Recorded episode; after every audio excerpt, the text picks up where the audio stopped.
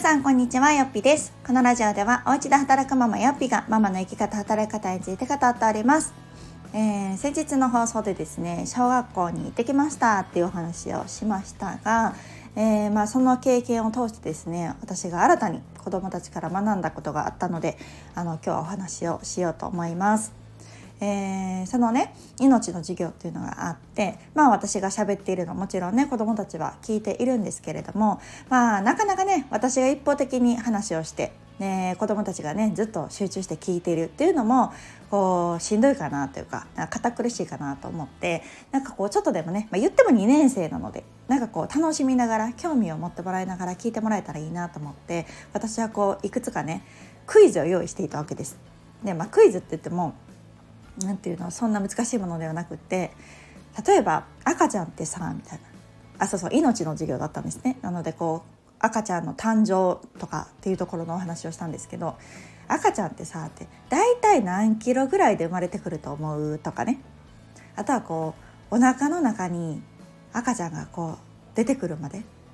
みんなが生まれるまでどれぐらいの期間お母さんのお腹にいると思うとかっていう質問をするわけですよ。そうすると、まあ、子供なりにねいろいろ考えて「えー?」みたいな「はいはいはいはい」みたいなこう手がねいっぱい上がるんですね。で1ヶ月とか2ヶ月とかっていう声があってでうわいいねいいねなんて言いながらね話をしていたんですけどまあそれがねなんか素晴らしいなと思って。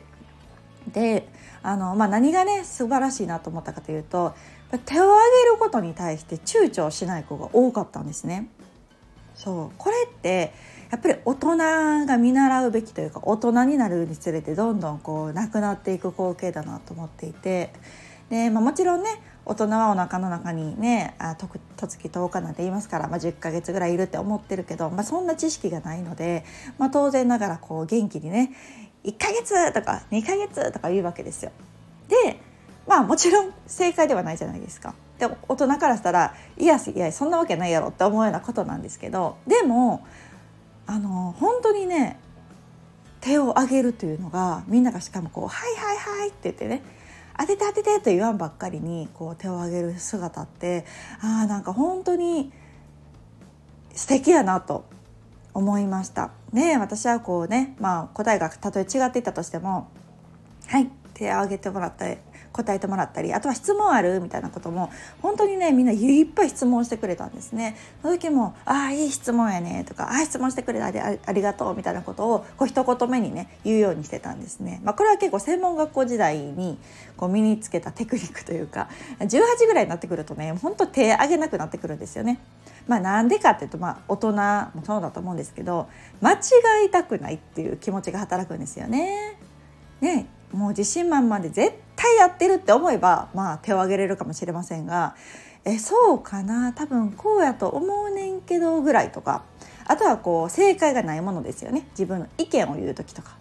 これについてどう思うみたいな時もなんかこんなん言ったらみんなにどう思われるやろうとか笑われるんじゃないかなとかあいつはほちゃうと思われるんちゃうかなとかね なんかこういろんなことを考えてだんだん年を重ねると手を挙げられないっていうパターンが増えてくると思うんですけれどもそんなこと子供は気にしてないんですよね。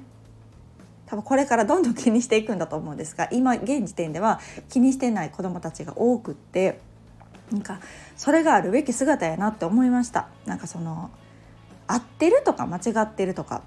っていうよりもぱり自分はこう思ってるっていうのを発言するアウトプットするっていうのは私はすごく大事だと思うんですね。でその時にやっぱり人の目が気になる人にどう思われるかが気になるっていうことによって言えないっていうこのパターンに入っていくと思うんですけれどもこれってね、まあ、大人になってもそうだけどやっぱり決断できない理由っていうのもここにあるんじゃないかなと私は感じています。やっぱりこう失敗したくないやりたい興味はあるだけれども失敗をしたくない、えー、無駄にしたくない損したくないみたいなねなんかそういう思考が働いてじゃあやらないっていうところにあの結論づくわけですよ。ってなると結局何も変わってないやんっていう。その頭ではねいろいろぐるぐる悩んだりモヤモヤしてるかもしれないですけれども現実が変わってないわけですからそのそのモヤモヤをこう先送りにしてるだけで結局その悩みからは解き放たれないわけですよね。でも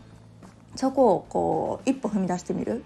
ね、やらないと分かんないですから。まずやってみる。っていう精神でやってる人は本当に現実っていうのがゴロゴロ変わっていってでその憧れられる側いいなあの人はって思ってもらえる側に行けると思うんですけどなかなかねやっぱりこれが瞳を気にし始めるとなかなか難しいっていう風になってくるんです。が本当にこの純粋なね2年生の子どもたちを見ているとあの素晴らしいなと、まあ、先生たちもね、まあ、どんどん手を挙げなさいという教育をされてるんだろうなと思うんですが、まあ、仮にですよここで、ま、違う答えを言って、ま、1ヶ月とかね言って私が「ブー」みたいなね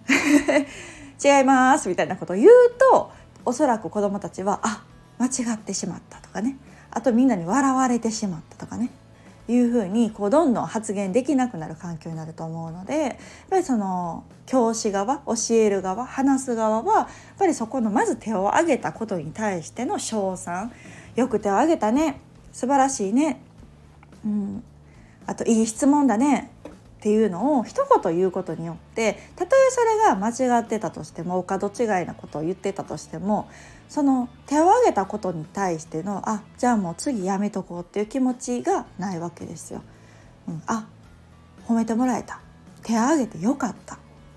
思えるとやっぱり人っていうのはねどんどんどんどんやっぱりその次にまた手を挙げやすくなる自分の意見を言える子になっていくっていうのをすごく私はまあ今回もそうですしその専門学校で教えていた時代もすごく感じていたことでありました。でやっぱりその手を挙げていくっていうのができるようになってくるとねやっぱりこう意見を言いやすくなるわけですよね。意見を言いやすくなると文句がやっぱ減ってくるんですよ。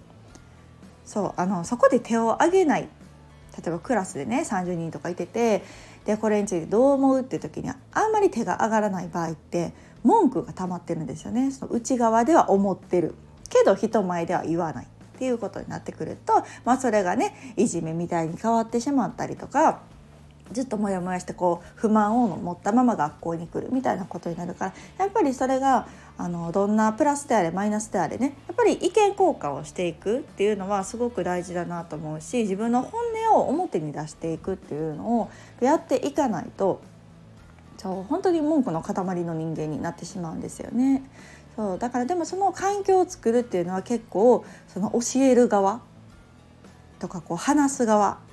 のスキルだったりするなっていうのをすごくねちょっと久しぶりに思い出したりしてみました。でもしねなんかこういう、まあ、なかなか機会はないと思うんですけれども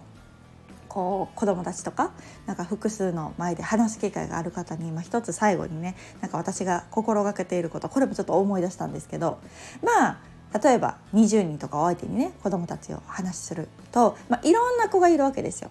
ふざける子もいればめっちゃ手挙げて笑いを取ろうとする子とかもいたりとかもう絶対その答えちゃうやろと分かってるのに言う子とかもね、まあ、中にはいるわけですよ。であのどうしてもねそういうこう避けがちというか、まあ、ちょっとね大人からしたら面倒くさかったりするじゃないですか。そうだからちゃんと聞いてくれる子とかちゃんと答えてくれる子を当てたりとかねあのまあ、しがちじゃないかなと思うし私もなんか教員1年目とかなんかそうの傾向にあったなと思うんですけどあのいろいろ経験してみて思うのはそういう子ほどね当ててった方がやっぱりあのいいんですよね。なんかこうクラスを率いてる子、まあ、それがこうちょっとこう目立つ子ですよね今要は。をあえてピックアップするっていうこう私はね割とクラス運営というかクラスをまとめていく時にそういう戦略をしています。でそれで、まあ、何がいいかというとやっぱりちょっとねそうリーダー気質のある子人よりちょっと目立つ子とかはあのぱり大人なんでね一応こちらは。なので子どもたちの中にいるとちょっとややこしいな面倒くさいなちょっと厄介やなと思われがちな子でもその子をこちらにつけるんですよね。でもうここで対話をしてで、まあ、例えばそこでちょっとこうねふざけたことを言ってもこっちが対応すれば笑いになったりとかねあとはみんなもこう集中して聞いたりとかするわけですよ。やっぱりその子のまあいいところっていうのはみんなからの注目度が高い目立つっていうところだと思うのでそういう利点をちょっとこちらは活用させてもらうんですよね。そうなのでそういうことを、まあ、こちらが話をしてで盛り上がる集中して見てもらえるっていうのはやっぱりそういうちょっとねあの目立つ子をあえてピックアップしてでこちらがその何て言うのかな流れを持っていく、まあ、その子にちょっとその子を使ってというかねその子をみんなに注目してもらってじゃあどう思うえなんでそう思った？んとかあの今回で言うとねその赤ちゃん生まれてくるまであの何キロぐらいで生まれると思う？って時に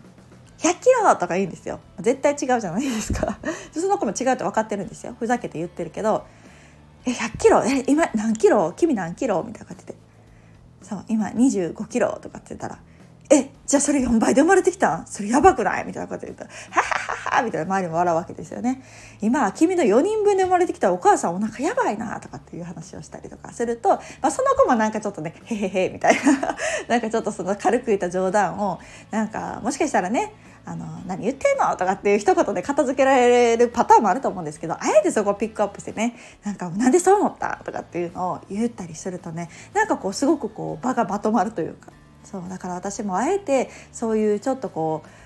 ううんそういう子をなんか学級委員とかにしてたんですよねそうクラス運営の時に。そうするとね意外とうまく回ったりするんですよ。そういう子ってやっぱりねこ